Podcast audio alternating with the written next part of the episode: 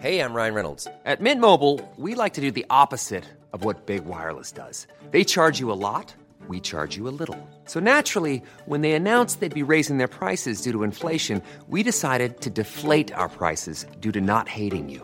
That's right. We're cutting the price of Mint Unlimited from $30 a month to just $15 a month. Give it a try at mintmobile.com slash switch. $45 upfront for three months plus taxes and fees. Promo rate for new customers for limited time. Unlimited more than 40 gigabytes per month. Slows. Full terms at mintmobile.com. Bonjour à tous et bienvenue à l'heure des pros. On attendait la levée des mesures le 24 janvier. Elles sont maintenues et prolongées jusqu'au 2 février minimum. Je m'étonne que peu de commentaires soulignent ce matin cette évidence. Mais je connais le syndrome de Stockholm qui frappe une partie de la population. La technocratie est une technocrature. Elle impose des règles inefficaces. Il y a 500 000 contaminations par jour. Inutile, Omicron est partout. Ridicule, on ne peut toujours pas prendre un café debout. Et dans un mois, il faudra garder son masque dans les discothèques. Plus grave, la maltraitance faite aux enfants reste d'actualité. Ils découvrent la vie avec un bandeau sur le visage qu'ils portent depuis des mois jusque dans les cours de récréation sans que l'exécutif ne s'en émeuve. Tout cela est désolant, consternant, affligeant.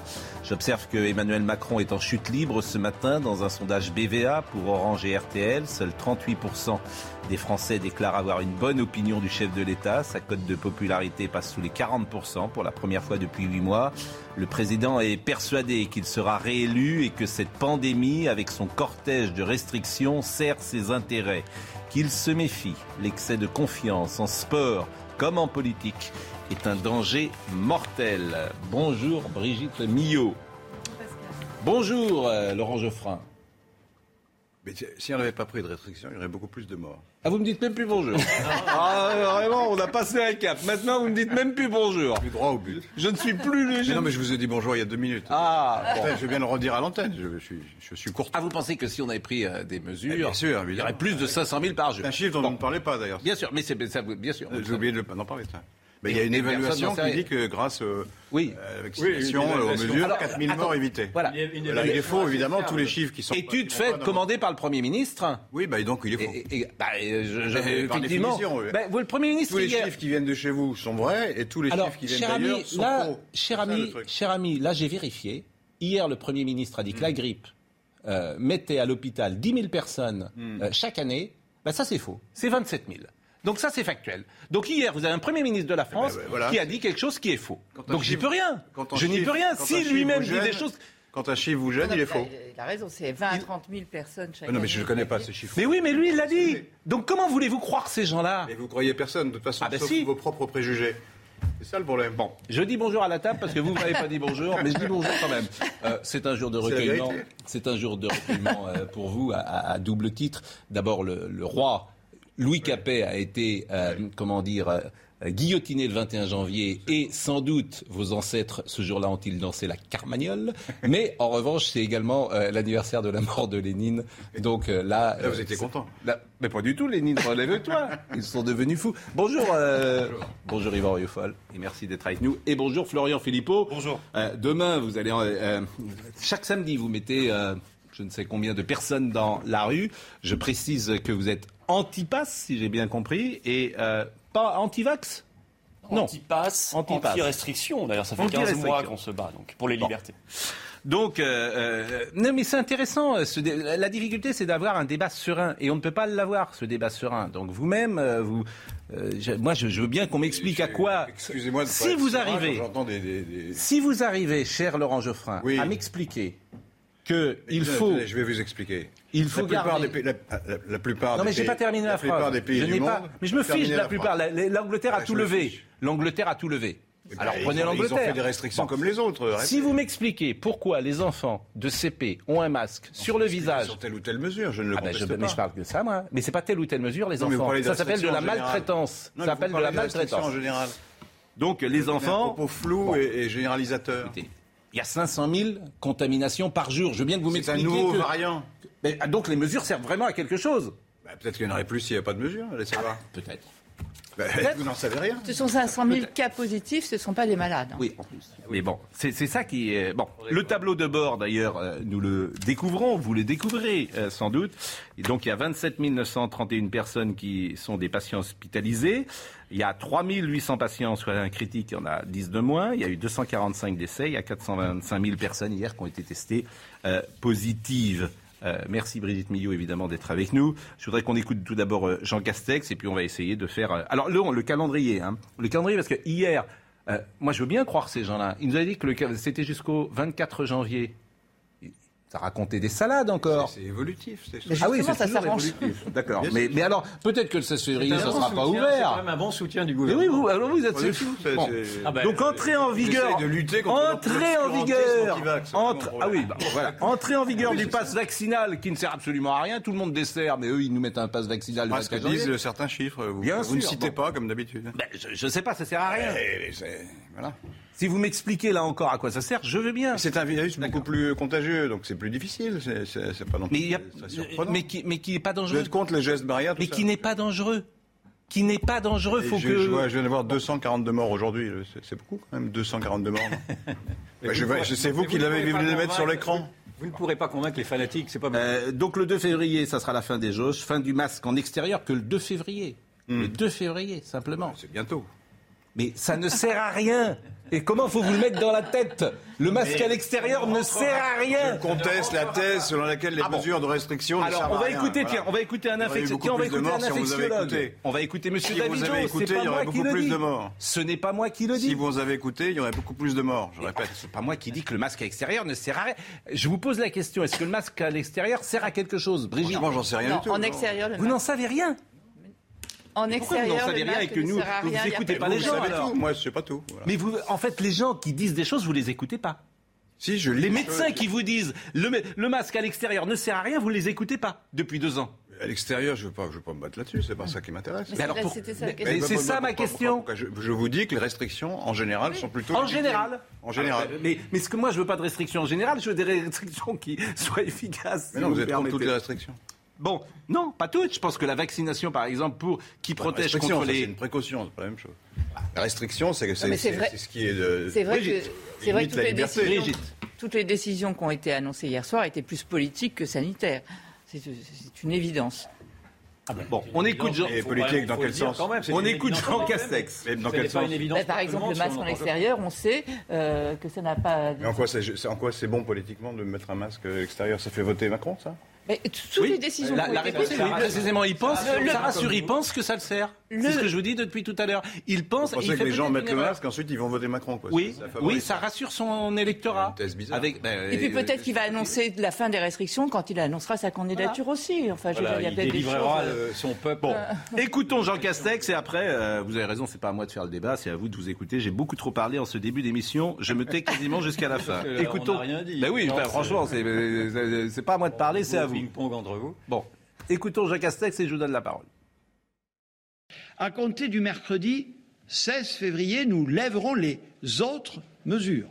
La consommation dans les stades, les cinémas ou les transports sera à nouveau autorisée.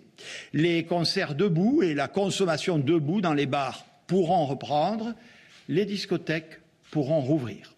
J'ajoute que nous pourrons aussi envisager, au retour des vacances scolaires de février, un allègement du protocole scolaire sur euh, la levée du port du masque pour les élèves dans les écoles élémentaires ou sur la question du nombre de tests ou d'autotests à réaliser.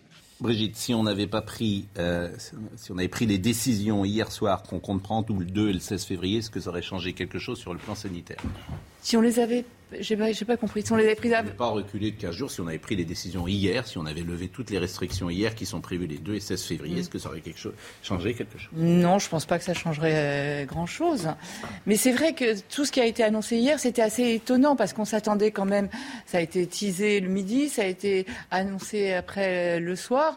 C'était assez étonnant. Il y a eu des lapsus euh, compliqués. Monsieur Castex a dit euh, euh, augmentation de la dangerosité, alors que c'était augmentation de la transmission. Transmission. Bah, c'est Beaucoup plus dangereux, mais moins, oui, mais c'est une moins grave. Non, Mais mais moins c'est un grave, lapsus. oui. Mais ce qui est Oui, c'est intéressant, c'est lapsus, bien ce qui est. Oui, mais intéressant, c'est com- ce qui est sûr, intéressant, c'est de comprendre pourquoi ce lapsus. oui, C'est-à-dire qu'en fait, dans leur tête, il faut, il faut continuer à faire peur. Absolument. C'est ça qui est assez étonnant, je trouve. Euh, mais c'était assez intéressant. Enfin, ces, ces mesures, c'est vrai que pour les enfants, je En fait, pense. ils ont été incapables de rectifier. Ils ne se rendent pas compte Ils- que Omicron est sur le terrain. Non, non, mais c'est- ça. Donc ils sont, ils sont à contre-temps. Et ils sont. Pascal, il y a un manque d'agilité. Euh, je trouve que- qu'on ne retrouve pas par exemple en Israël. Ils ont fermé quand il fallait fermer très rapidement. Ils ont Ils fermé ont ouvert quand il fallait ouvrir. Fous, Euh, non, mais je veux dire, il y a une vraie agilité, vous voyez, une vraie réactivité qu'on n'a pas, et c'est dommage. Euh, et surtout pour les enfants, attendre après les vacances. Mais là aussi, c'est peut-être aussi euh, la pression des enseignants. Vous savez qu'eux, ils veulent absolument qu'on maintienne euh, tous ces protocoles. Donc là aussi, la décision, elle est peut-être plus, encore une fois, Florian politique Philippot. que sanitaire. Ben, ce qu'on a annoncé hier comme l'allègement, c'est nous dire que le 16 février, on pourra euh, boire debout son café, c'est ça, manger debout au restaurant, aller au concert debout. Euh, sauf qu'entre-temps, va s'appliquer très probablement, on attend la décision du Conseil constitutionnel, on n'a pas beaucoup d'espoir, ce passe vaccinal. Donc il n'y a pas d'allègement, c'est-à-dire que s'applique à partir de lundi un truc épouvantable, complètement inutile, complètement euh, discriminant, euh, qui s'appelle le passe vaccinal. Et on nous annonce des choses qui sont en fait des reports ridicules. Le Premier ministre qui vient à la télé pour dire que vous avez le droit de prendre un café debout, etc. Donc on n'est absolument pas sorti de cette logique. Je pense que vous avez raison quand vous dites que ce lapsus révèle qu'ils ont besoin de faire peur. Oui, ils ont besoin de faire peur, mais le problème c'est que ce qu'on appelle nous allègement des mesures, euh, au Royaume-Uni, eux ils appellent ça fin de toutes les restrictions. Déjà il n'y en avait plus beaucoup. Hein. Oui, enfin, il y a un décalage entre l'épidémie au Royaume-Uni et l'épidémie Ah, alors, moi, j'ai les, alors moi j'ai les chiffres. Euh, par million d'habitants, depuis juillet dernier, au Royaume-Uni, ils sont toujours été en dessous de moins de 15 habitants en réanimation par million d'habitants à cause du Covid. En France, on a varié entre 10 et 60.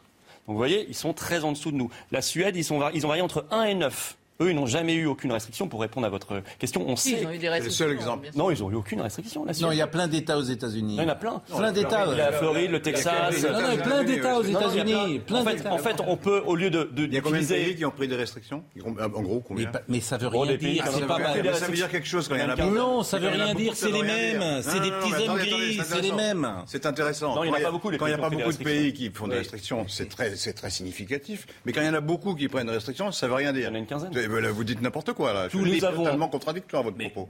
Donc, si vous voulez, au lieu de prendre une étude commandée par le Premier ministre et faite par les services du moi, Premier je ne crois ministre, pas que les gouvernements Pour démontrer occidentaux l'efficacité- font exprès d'embêter leur population pour être populaire. Normalement, c'est alors moi, je pense que nous sommes rentrés c'est dans du une, complotisme alors. nous sommes rentrés dans une logique de passe, c'est-à-dire de restriction permanente. De passe, c'est-à-dire qu'il va falloir montrer un document, un QR code, voire une pièce d'identité, que c'est, dans la loi, on verra ce que dit le Conseil constitutionnel, mais que peut contrôler un restaurateur, un cafetier, etc.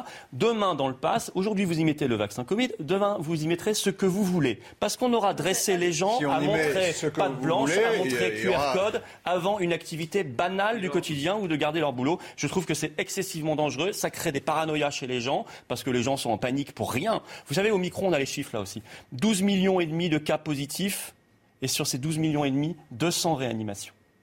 C'est-à-dire que Ça c'est prouve que la vaccination marche. non, ça prouve surtout qu'au micron, Ça prouve qu'au micron c'est un gros rhume. Voilà. Ça prouve le- qu'au si micron c'est un gros rhume. Oui, c'est, délire. oui, c'est ce que disait Raoult. on- euh, le, Covid est, une grosse rien, c'est du même genre, ça. C'est le même vaccination- tonneau. Est-ce que j'aurais le droit de dire un mot euh, vaccination- Yvan Rioufol. la même chose pour Delta. Justement, vous êtes en train de dire la chose, vaccination pas la peine empêche les formes graves puisqu'elle empêche les, personnes en- d'entrer les personnes en réanimation. Donc vous êtes en Si train de c'était démontrer totalement vrai ce que vous dites, on vaccination. n'aurait pas 2 à 300 morts par jour. Yvan Riofol. C'était Le la vague gouvernement Delta, est- vous mélangez la le vague gouvernement Delta, est la fin de la face à vague Ce vaccin a été fait sur Delta, La- on est d'accord. Oui, mais Bon. Yvan Riofol. comprenez bien qu'on aurait beaucoup plus de morts si on n'avait pas vacciné. Vous pouvez l'admettre, écoutez, ça. moi, Est-ce que vous pouvez l'admettre En tout cas, moi je vais sur le vaccin, c'est la question. question Oui, centrale. je vais vous répondre sur le Est-ce vaccin. que vous pouvez admettre Moi, je suis, pour la liberté vaccinale, très simplement depuis le début. Je pense qu'il ne faut pas du tout, par contre, Pour vacciner. les, pour les neuf vaccins obligatoires aussi Non mais ne ça, ça, il n'y a pas de passe pour ces ne vaccins. paniquez pas. Vous vous êtes fait abuser. Et, le taux de mortalité n'est pas le Vous même. Vous êtes pour la liberté vaccinale. Mais il y a attendez. 11 vaccins obligatoires je sais aujourd'hui. je sais que ça vous avez protesté contre je, ça Je sais que ça vous ennuie. Laurent, je vous avez sais, protesté je contre sais ça que ça vous ennuie, mais moi je suis pour la liberté vaccinale. Je suis pour qu'il n'y ait pas de vaccination des Je jeunes. vous pose la question donc. Est-ce que Excusez-moi, vous vous êtes pour la liberté vaccinale monsieur pour les 11 Geoffrin. vaccins obligatoires Monsieur Mais je Geoffrin, vous pose une question. Vous avez fait profession toute votre vous vie de répondez pas. Non, vous avez fait profession toute votre Je vie que vous répondez pas. de lutte contre le fascisme. Vous ne répondez pas. C'est ça. Votre profession de foi. Vous ne répondez pas. Or là, vous êtes en train de soutenir une, po- une- une politique Oui, fasciste. Voilà. Vous êtes en train de soutenir une politique fasciste. Quand nous avons un Premier ministre qui brutalise son peuple, qui crée des discriminations, des ségrégations, et qui dit que des, des citoyens ne sont plus des citoyens, j'appelle ça du fascisme. Eh ben, Bon, ça s'appelle le covidofascisme. je note. Alors sur la, sur la vaccination, moi je pense qu'il ne faut pas du tout vacciner les jeunes et les enfants, parce que je pense que la balance bénéfice-risque, et c'est pas moi qui le pense d'ailleurs, est extrêmement négative. Et je suis très inquiet d'avoir entendu hier le Premier ministre pousser les, les parents à la vaccination. Ils des veulent pas cinq- y aller, donc. Des 5-11 ans. 5, 11 ans et les enfants veulent pourquoi pas. vacciner Les parents, ils sont pas complètement fous. pas obligatoire. Je suis désolé de vous le Oui, dire. Pas encore, mais vous savez qu'à New York, ils ont mis un pass vaccinal dès 5 ans. Ouais. Aujourd'hui, il y a un pass vaccinal dès Bah, l'âge de 5 vacciner ans. des enfants de les 5 gamins. ans. Dirigé par des Alors moi, j'alerte, beaucoup quand même là-dessus. Vous devriez ouvrir les yeux, Monsieur Geoffrin. Bon, Yvan qui n'a pas parlé, c'est très rare. Oui, bah, Alors, laissez parler Yvan, n'interrompez pas. Il va dire la même chose que vous. Non, mais c'est pas ça. Mais Laurent, c'est déjà, pénible. je voudrais, je voudrais m'interroger effectivement sur la panique qui commence à gagner tous ceux qui nous ont dit que les vaccins étaient la solution euh, obligatoire. Et on voit bien que Geoffrin, par exemple, commence à douter. J'imagine que vous voyez quand même que les vaccins ne font non pas les effets qui Pour avaient moi, été, ça a marché. qui, qui n'ont pas les effets qui avaient été survendus. Il n'y a, les vaccins ne protègent pas à 97 pas sur comme vous, l'avait dit. Ah, si- début, si je on peux juste pas. terminer. Ne- ne- que les vaccins ne protègent pas mois, à quoi. 97%, comme l'avait dit Véran. Donc je comprends que vous puissiez être ébranlé aujourd'hui par les conséquences, si vous les voyez, mais vous ne voyez pas grand-chose. Et donc je, je comprends euh, votre véhémence à, vouloir nous dire que les vaccins, malgré tout, euh, n'étaient- ne, ne- ne- ne co- correspondent à vos croyances. Je pense que vous vous êtes trompé. Mais surtout, moi, ce qui m'intéresse, c'est de voir la posture qu'a qu'a eu Castex hier en nous parlant euh, de cette hauteur d'autorité qui m'a fait penser que non seulement il nous parlait comme à des enfants, ça c'est depuis le début, mais qu'il nous parlait presque aujourd'hui comme à des prisonniers, comme à des otages. Moi j'ai vu un garde-chiourme, c'est-à-dire que j'ai vu quelqu'un qui prenait plaisir, dans le fond, à nous dire que nous n'allions pas être encore totalement libérés de, de cette oppression étatique qui, de mon point de vue, est totalement scandaleuse depuis le début, et qu'il y a par une sorte de petit sadisme d'État, il fallait attendre encore des échéances, alors que le gouvernement ne veut pas admettre cette évidence qu'il a imposé un pass vaccinal alors qu'il n'y a plus d'épidémie. Et donc il est confronté à sa contradiction, et plutôt que de dire, dans le fond, levons le pass vaccinal, ce qui serait beaucoup plus simple et tout le monde applaudirait, moi le premier, il va continuer à l'appliquer, peut-être même jusqu'en juillet. Mais là, il est en danger. Juillet. Là, il est en danger. Mais il est en danger depuis le début. Mais non, mais Parce là- que les gens, qui, les, les gens n'avalisent plus. Excusez-moi, Oui, mais, mais- d'après ce que je crois comprendre, en tout cas, de- des exaspérations de partout, les gens ne sont plus Non, mais- dupes aujourd'hui de cette peur artificielle qui a été créée. En fait, là, il est en danger parce qu'il faut bien décoder ce qui s'est passé hier. Euh, pour Emmanuel Macron, il a quand même obligé d'une certaine manière Véran et Castex à reculer un peu, qui voulaient sans doute plus de restrictions. Mais là, il est en danger, Emmanuel Macron, parce qu'il a contre-temps. Il ne l'a pas toujours été dans l'épidémie, mais là, il est à contre-temps. Puisque euh, Omicron, visiblement, c'est pas grand-chose. On peut le dire comme ça. C'est pas grand-chose. Donc, attention, parce que le passe vaccinal arrive, restrictions arrivent, et les gens euh, sont en train de décrocher. Il décroche lui-même dans les sondages entre euh, emmerder les non-vaccinés euh, et ces mesures-là, il décroche dans les son- sondages. Donc là, ça peut commencer à tanguer. Il s'est toujours pas présenté. Oui. Donc on est dans une euh, comment dire dans une séquence qui est nouvelle pour lui. Je voulais juste Bon. rajouter une chose. Je vous Oui. avais décrit quel était cet hygiénisme d'État qui s'était imposé sans débat démocratique. Et cet hygiénisme d'État, je, le, je le, le- le fais mettre dans la grande famille des idéologies et des idéologues. Tous les idéologues se reconnaissent aujourd'hui dans ces structures de pensée qui, obli- qui, qui interdisent de regarder les réalités. Et cet hygiénisme d'État se contente aujourd'hui, en effet, de contre-vérités quand elles sont, quand elles sont données par euh, ceux Mais qui par veulent- exemple, la contre-vérité, je vais vous le faire écouter, ce que dit Jean Castex. Et, je le dis à Marine Lançon. Moi, je vais vous dire, je suis choqué de, quand j'entends Jean Castex annoncer quelque chose, et je vais, comment dire, choisir le terme que, que j'emploie, qui n'est pas juste, qui n'est pas exact. Moi, ça me choque. Parce qu'un Premier ministre ne doit pas donner des fausses nouvelles. Donc, on va écouter ce qu'il a dit quand il dit ce n'est pas une grippe, et pour démontrer ce qu'il veut dire, écoutons-le hier soir. La troisième nouvelle rassurante, c'est enfin la confirmation que ce variant Omicron est certes beaucoup plus dangereux, mais clairement moins sévère que ses prédécesseurs. Je sais que cet élément nouveau a pu conduire à se poser des questions. Est-ce que cela sert encore à quelque chose de se faire vacciner ou de faire son rappel? Si, même vacciné, on peut attraper aussi facilement ce virus Est-ce que face à l'ampleur de la vague, il ne faudrait pas tout simplement laisser filer l'épidémie sans rien faire, ne prendre aucune mesure, ne plus se tester en cas de doute, ne plus s'isoler quand on est positif? Je vous le dis clairement, même atténuer ce virus n'a rien d'anodin. Il ne s'agit absolument pas d'une simple grippe. Un seul chiffre pour le démontrer, au cours d'une année normale, l'épidémie de grippe provoque en moyenne 10 000 hospitalisations sur toute la période de l'hiver. Avec Omicron, nous atteignons ce chiffre non pas en trois mois, mais en cinq jours seulement. Si nous avons pu traverser ces dernières semaines avec euh, des centaines de milliers de contaminations chaque jour et des hôpitaux qui ont tenu, ce n'est pas le fruit du hasard. C'est parce que nous avons pris les bonnes décisions, parce que nous sommes massivement vaccinés et que nos vaccins restent extrêmement protecteurs. Qu'est-ce qu'il nous dit? Il nous dit Omicron n'est pas une grippe comme les autres. La preuve, Omicron fait en 5 jours ce que la grippe fait en euh, 3 mois d'hiver. Bon. C'est ça son argumentation. Elle est basée là-dessus. Bah, ça, Oui, c'est oui, faux. ça, c'est faux. C'est-à-dire que vous avez un tweet de Marc. Bah, c'est le, le Il y a chiffre. plus de gens En fait, c'est la même chose. pour la grippe que pour. C'est pareil. Euh, Par exemple, Martin Blachier, qui est un épidémiologiste, a réagi immédiatement. Vous allez voir d'ailleurs euh, son tweet euh, qu'il a euh, posté et qui est euh, très intéressant. Correctif, discours Castex hier soir. Grippe 2016-2017, 27 000 hospitalisations, dont 2317 en réanimation. Sur une période courte également, nous ne sommes pas si loin de la vague Omicron. Combien Donc- de vague Omicron? Il a dû faire le C'est combien Il aurait- Je ne peux pas répondre précisément. Mais, mais, mais, là, c'est de comparer les deux, l'argument.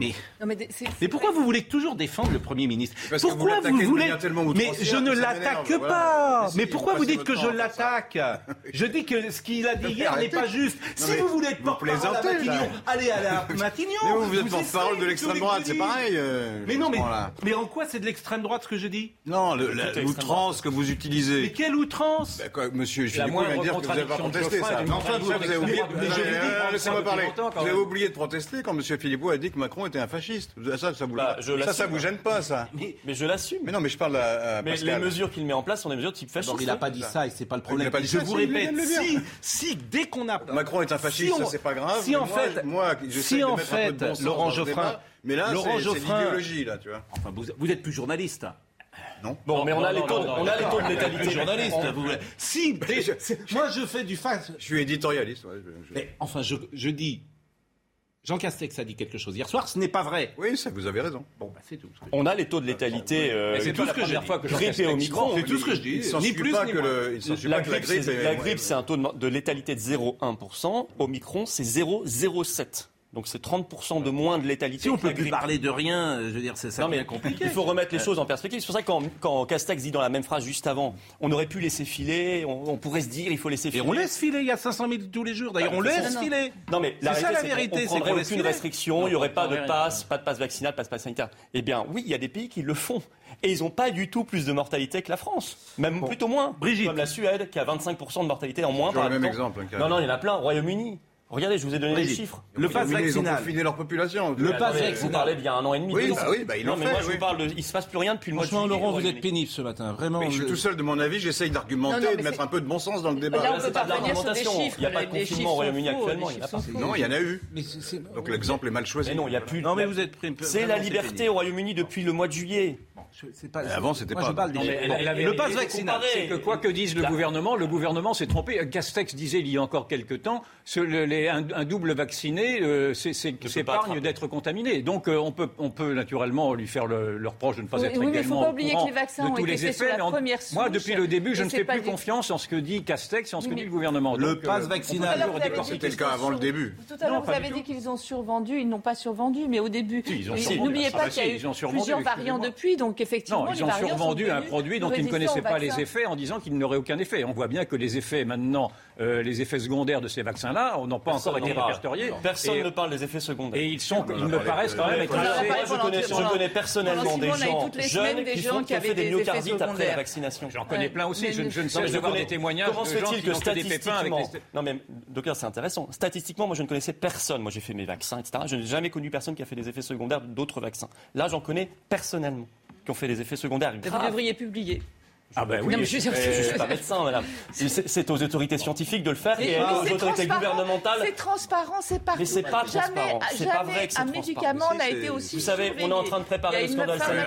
C'est un ça, c'est le complot mondial pour cacher la vérité, c'est ça. Non mais Monsieur Geoffrin, les, les Monsieur Geoffrin, il y a un an, me disait que le pass sanitaire j'ai un rien dit, moi, je suis pas du gouvernement. Bri- Mais si, vous l'êtes complètement. Ouais, Brigitte Millot. Complotiste, obscurantiste, d'extrême droite. il y a Ça, un c'est- an, le pass sanitaire c'était un Je ne te complot. le fais pas dire.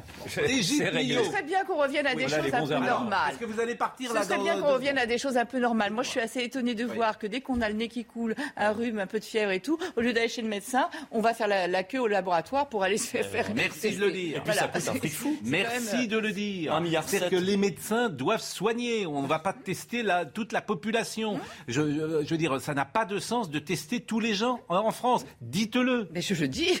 Oui, mais c'est pas ce que dit. Oui, mais lui dit tester est nécessaire. Il a encore dit Non, hier mais c'est- tester Il a redit, il a redit. Quoi- Ils, sont, compl- ils sont enfermés dans en leur système. décembre, en décembre, 30 millions euh, de tests, 1 milliard d'euros.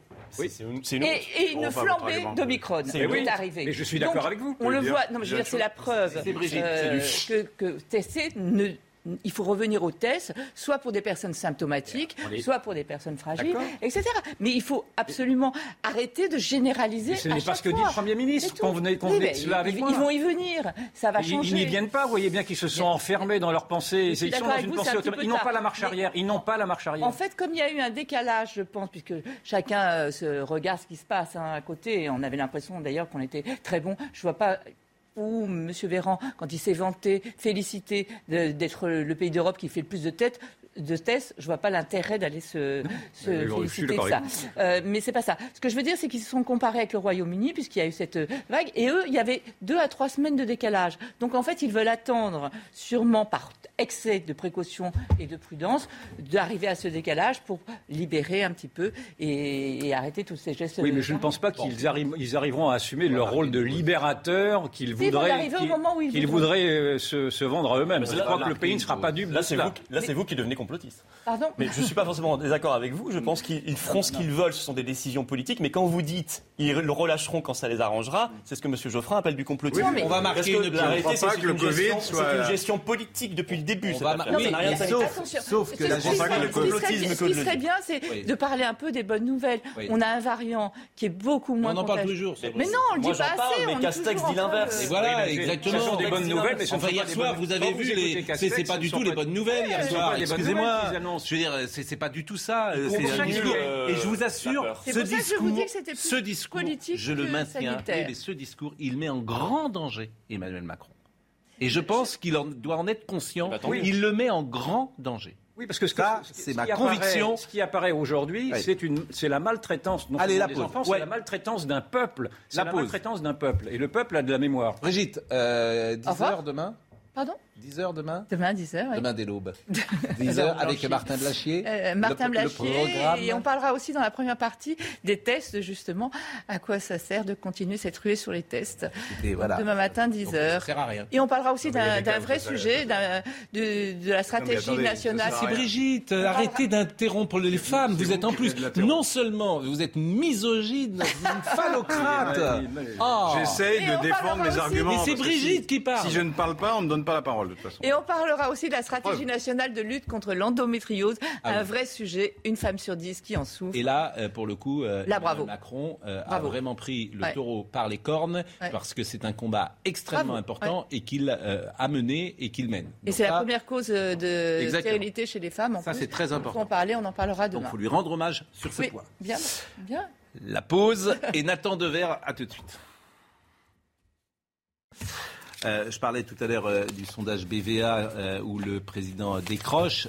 Il est bon quand même de rappeler qu'il reste premier. Il décroche et les autres aussi sont faibles. C'est important de le dire, bien évidemment. Je voulais vous faire lire ce qu'a écrit David Listnar, le maire de Cannes, qui a dit vraiment en très peu de mots et avec un peu d'esprit, au fond, ce que je pense, euh, une grande majorité de gens pensent. N'ayant jamais été atteint du syndrome de Stockholm et n'étant pas non plus sensible au paternalisme, je m'abstiendrai de toute exultation joyeuse à l'annonce de lever d'inutiles mesures coercitives, de surcroît selon un calendrier prolongé. Je vous sais gré de votre indulgence. J'ai trouvé qu'il y avait dans la forme comme dans le fond, une certaine élégance dans ce tweet. Je salue Nathan Dever. Bonjour. Eh, Oui, ce tweet est drôle parce que, en effet, ce qui, ce qui a eu lieu hier, c'est qu'il y a eu des mesures liberticides absurdissimes. Certaines sont abolies. Et on voudrait qu'on qu'on- qu'on applaudisse et qu'on dise merci. La comparaison qu'on pourrait faire, c'est comme si quelqu'un qui est libéré de prison va remercier son geôlier en disant que son geôlier l'a libéré. Non. Donc vous voyez, il y a en effet une forme de syndrome de Stockholm, c'est-à-dire qu'à partir du moment où un gouvernement prend des mesures, c'est ce qu'on disait euh, l'autre fois, c'est que personne n'aurait pu imaginer qu'un jour on viendrait à dire on n'a plus le droit de boire un café debout. C'est c'est hallucinant, c'est absurdissime, c'est hyper liberticide. Et le jour où on nous dit ah bah finalement vous allez avoir le droit dans deux semaines ou trois semaines, on va quand même pas dire merci. Ou alors si certains veulent dire merci, ils ont le droit de le dire. Moi j'ai pas spécialement envie de Ils le ont dire. demandé à ce qu'on dise merci. Euh, un peu, oui. Ils sont- Il y a un climat de joie. on est, certaines vous êtes dans une période électorale, euh, Geoffrin. Oui, je sais quand pas on si sort vous avez prison, on est remarqué. content, oui. Mais c'est, mais, mais je, Mais quand on n'a rien fait, bien qu'on est mis en prison alors qu'on n'a rien fait, on a pris quand même content de sortir. sortir, oui. je maintiens ma modeste analyse. D'ailleurs, c'est pas une question d'homme, c'est une question de système. C'est les petits hommes gris. C'est, euh, l- mais si, c'est la technocratie. Mais non, c'est les politiques qui décident. Pas Comment? Pas les petits hommes gris. Mais bien sûr. C'est les politiques. Mais, mais les bien- politiques sont mais- responsables mais- et ils décident. Mais bien sûr que c'est, Bah, c'est, c'est la c'est- c'est le technocratie. président de la C'est un République qui est élu. système. C'est un Non, non, c'est système. pas vrai, ça, c'est- Bah, c'est ce que je pense. Qui est-ce qui décide des mesures sanitaires? C'est le président de la République. D'ailleurs, vous le dites vous-même, puisque vous les attaquez le- eux, et, non pas leur. Je euh, ne veux pas mais attaquer personnellement, précisément, depuis le début de l'émission. Personnellement, vous attaquez le pouvoir politique. Je- pour des oui, parce qui vous que- c'est normal. Mais c'est pas des, C'est pas des petits hommes gris, c'est des hommes politiques élus. c'est pas des positions qui me Non, déplaisent. ce n'est pas vrai. C'est des positions qui sont sont pas des hommes politiques. qui n'ont qui pas de sens, qui n'ont pas de sens. Moi, je veux bien Non, mais toutes attendez, les vous dites- restrictions non, je- quand elles je ont réponds un à vos sens. petits hommes gris, là, dont vous C'est parlez. bah, les petits hommes gris, moi je les connais. L'administration, tu parles à n'importe pas qui eux en qui France. décident. Oh, qu'est-ce qu'il est fatigant. Celui qui décide. Demandez à un agriculteur, un restaurateur, demandez à n'importe qui le nombre de normes qu'il a en permanence, Ces le pouvoir de... par le Parlement ou bien prises par le gouvernement Mais c'est un état d'esprit. La décision est dire, prise par un oh. conseil de défense conseillé par un conseil Qui est présidé par Or, qui Ni le conseil de Qui est défense, ni présidé les par membres qui du conseil de défense, ni les membres du conseil sont Qui est présidé par qui élus, à ce que, à ce que je Mais sais. qui est présidé par qui qui est présidé effectivement par un homme seul Ah, et qui va, qui fait à son bon vouloir, Allez, à son le- bon plaisir, et le- qui dit est-ce j'ai envie com- de. Est-ce qu'on c'est peut lui qui comparer c'est qu'on pas peut les comparer à- fonctionnaires. Est-ce que qu'on peut qui comparer décide. à les l'intelligence vous êtes pénible. Laurent, aujourd'hui. Est-ce que cette bêtise qu'on a vue Excusez-moi de vous contredire. Est-ce que la bêtise qu'on a vue sur le plateau hier soir, enfin de- en conférence de presse, ces trucs incroyables, et puis le passe vaccinal qui lui est plus que bête, qui est On parler. insupportable, on peut comparer à l'intelligence de ce qui est en train de se passer dans d'autres pays, parce que personne n'en parle. L'Espagne. L'Espagne qui intelligemment regarde les choses, voit au micron, et la ministre de la Santé qui déclare la semaine dernière, on va gérer ça maintenant de manière calme, endémique, comme un rhume ou une grippe, a-t-elle dit. Bah bravo. Donc on arrête et elle dit je vais essayer de convaincre mes autres partenaires européens de faire la même chose. Oui, mais c'est pas du tout l'état d'esprit d'une autre, Monsieur Véran et euh, Castex, et qui sont dans un climat de peur, de restriction et qui impose aux Français une politique qui est non seulement absurde, mais qui est plus grave que ça, qui crée des dégâts collatéraux. Je vous signale que le, le Conseil scientifique a sorti hier une étude qui parle de retentissement euh, grave sur la santé mentale des enfants. On en a parlé hier matin. Oui, oui, bah oui. Et, le, et Santé publique France aujourd'hui qui parle d'augmentation des gestes et pensées suicidaires chez les On en a 11 parlé avec 17 ans. Et des actes aussi, hein. Et des Des actes. Alors écoutez le gestes. pass Il y a des vaccinal. Et ça, ça n'est- pas à le balayer dans le débat public. C'est gravissime et ça doit entraîner des Le pass responsabilités. vaccinal, écoutez euh, ce qu'a dit euh, Jean Castex sur le pass vaccinal qui est complètement à contre-temps et qui sert à rien. nous disposerons très bientôt d'un nouvel outil, le pass vaccinal, que la représentation nationale a voté et qui entrera en vigueur lundi prochain, le 24 janvier, sous réserve bien sûr de la décision du Conseil constitutionnel attendue demain. Concrètement, l'ensemble des Français de 16 ans et plus devront justifier d'un schéma vaccinal complet pour aller au restaurant, euh, au cinéma, au théâtre, euh, dans un stade ou pour prendre le TGV. Sauf pour les enfants de 12 à 15 ans, il ne sera plus possible de rentrer dans ces lieux avec un simple test négatif. Seules les visites euh, dans les hôpitaux, maisons de retraite ou autres établissements médico-sociaux pourront rester accessibles avec un test, comme c'est déjà le cas aujourd'hui.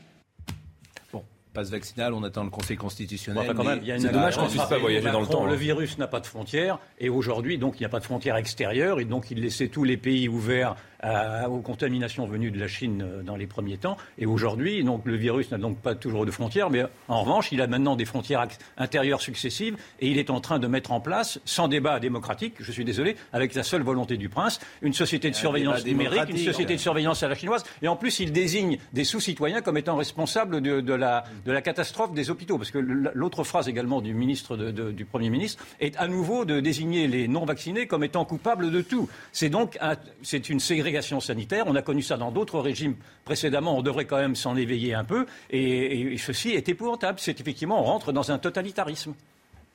Fasciste, Et oui, totalitarisme. et oui, et oui. Ben oui, bien sûr. Et- Ben oui. faut dire moi, je maintiens, je maintiens, N'interrompez pas, quitte- Laurent quitte à être désagréable, je maintiens que la vaccination est utile, qu'elle n'est pas dangereuse et qu'il vaut mieux se faire vacciner. Voilà, je maintiens ça. Et vous, je, je On vous parle pas de écoute. ça ce matin. non Si, on parle que de ça. Vous- vous- je, je vous entends constamment euh, distiller vrai. le doute Oh là. permanent, distiller le doute Non, permanent Laurent, sur l'utilité de la vaccination. Écoutez, on peux parle pas de ça. Je veux dire.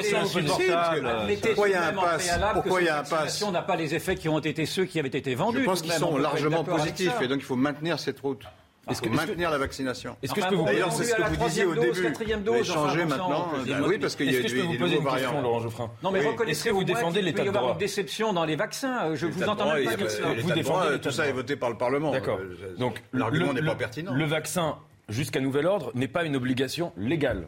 Est-il a normal 11 de vaccins. De, de- Non, le vaccin contre le coronavirus. Oui, mais Est-il pourquoi celui-là normal serait- de différence Non, mais attendez, Je finis question. question. Je juste ma question. Est-il normal de différencier les droits sociaux humains des citoyens sans base d'obligation légale, c'est-à-dire des citoyens qui tous respectent la loi, créer deux catégories avec les bons et les mauvais. Mais le Ça s'appelle une c'est une vision loi. qui relève du crédit social. Mais le, le pass vaccinal, c'est- c'est une loi. Le, le vaccin n'est pas obligatoire. Donc les gens qui ne se vaccinent pas Oui, mais ne, le pass ne sont pas vaccinal, des c'est délinquants. une loi. Ils respectent la loi. Vous répondez si- pas. Moi, le Oui. pass vaccinal est une loi. Donc, est voilà, une loi qui crée des que c'est une distinctions mauvaise loi, mais c'est une loi. de citoyens qui tous respectent la Mais loi. l'argument, c'est pas légal. Changeons de sujet parce que ça la liberté Je encore de se vacciner ou pas. Pourquoi les 11 contraire, on peut obligatoires, vous avoir protestez pas. Pourquoi est-ce que vous Est-ce protestez pas contre les 11 obligatoires? C'est bizarre. Parce qu'il n'y a pas de passe lié. Alors que les maladies ont disparu. Parce que, ça, va contre des Mais maladies. il n'y a pas de très pass, c'est obligatoire, évidemment qu'il n'y a pas de pass.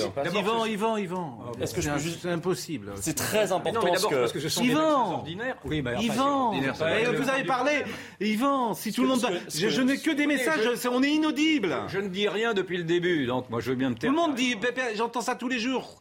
Je ne dis rien depuis le début, vous savez tous bien. que dire ça. C'est bien la vérité. on Bon, bah tous. Ce que vous venez de dire, Nathan Lever, est très important. C'est-à-dire que c'est une logique de crédit social où il n'y a pas de loi. Et donc, on, va, on contrevient à l'article 5 de la Déclaration des droits de l'homme et des citoyens qui dit qu'on ne peut pas punir quelqu'un s'il n'y a pas de base légale, s'il ne fait pas quelque chose d'illégal. Il y a une loi sur le pass vaccinal. Il n'y a pas de lé- il n'y a d'obligation légale à être vacciné. Or, Non, vous non, êtes non. quand même puni, désactivé. Deuxièmement, sur les Mais il y a une autre loi qui dit qu'il y a un pass vaccinal. Sur les attendez, je ne peux pas laisser les dire des, des, des, des- des contre-vérités. Bon, c'est une loi, le vous ne voulez pas vaccinal. comprendre, mais c'est- une mauvaise. Mais j'ai très bien compris, mais passe je au suis point pas suivant d'accord. Parce que ça sert à rien.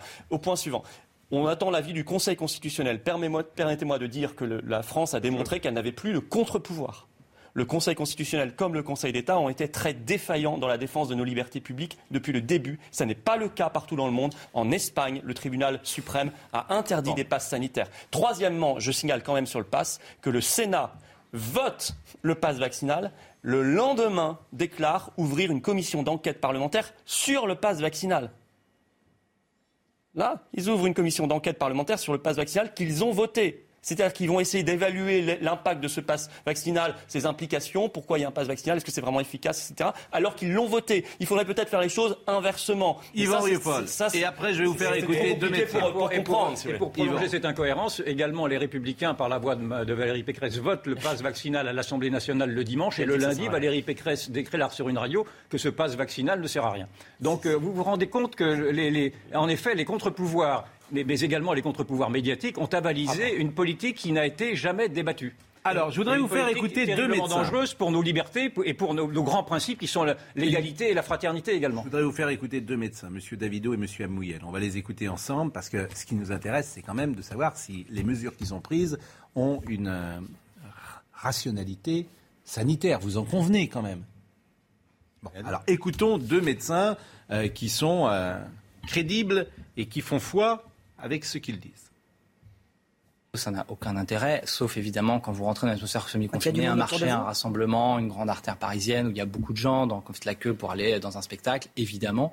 Euh, je pense qu'on aura appris finalement, ou plutôt on aura réappris euh, tous ces gestes qui avaient été décrits au siècle de Passeur, euh, les contaminations, le manuportage, la vague des mains. On a, on a contrôlé beaucoup d'épidémies, on l'oublie, la gastro, on a réduit drastiquement, même s'il y a toujours une épidémie de grippe, les contaminations de grippe. On fera les comptes d'ailleurs du nombre de morts de la grippe cette année.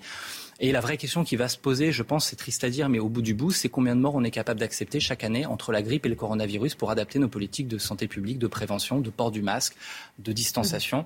Et que je pense que ça va rester dans l'esprit des gens. Et on se moquait, rappelez-vous, des populations asiatiques qui mettaient le masque chaque saison. Eh bien, c'est peut-être quelque chose qui va s'in- s'inscrire dans le monde occidental. Je pense qu'au 2 février, euh, le fait d'arrêter le port du masque à l'extérieur ne va pas changer grand-chose à la phase de l'épidémie. hein. Le port du masque à l'extérieur, comme vous le savez, n'a jamais démontré son intérêt dans la réduction de la, circulation.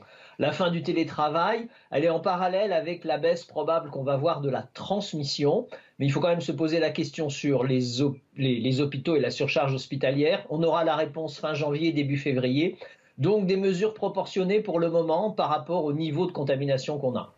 Bon, voilà. Je vous propose de refermer ce débat parce qu'on ne sera pas d'accord. Ça fait euh, maintenant 40 minutes qu'on en parle. Il y a autre chose dans l'actualité. Je crois que les arguments ont été échangés. Euh, Ça fait 10 000 fois qu'on les entend de toute façon. Et je m'étonne euh, parfois euh, que euh, on est en boucle. Disons-le. Non, Alors- pourrait- il y aurait une Ah, non, non, simple- rajoutez pas. Non, non, serait de non. revenir à la définition de l'OMS que l'OMS Ah, donnait non. de la santé en 1947, qui était de dire que la santé ne se réduisait pas à un bien Franchement, vous êtes pas- c'est pas joli. Écoutez-moi donc. Mais non, je vous dis qu'on arrête, qu'on change de on sujet. Perd, on perd du temps et que ce ne s'arrêtait pas à un bien-être physique, mais également à un bien-être social et mental. Et donc euh, c'est tout. On pourrait revenir à ces bases élémentaires. Et rouvrir J'aurais des pu- lits. J'aurais pu dire ça en 3 secondes plutôt que de le dire en 20. Mais pourquoi, quand je vous dis qu'on change de sujet, vous voulez redire Parce quelque que chose je, je trouve que c'est important de. Eh ben, de- tout de- ce que vous dites est important. Non, c'est pas ce que je veux dire, mais le, le- Allez, le fond du problème, est- c'est qu'on n'a pas fait de définition de ce qu'était la santé.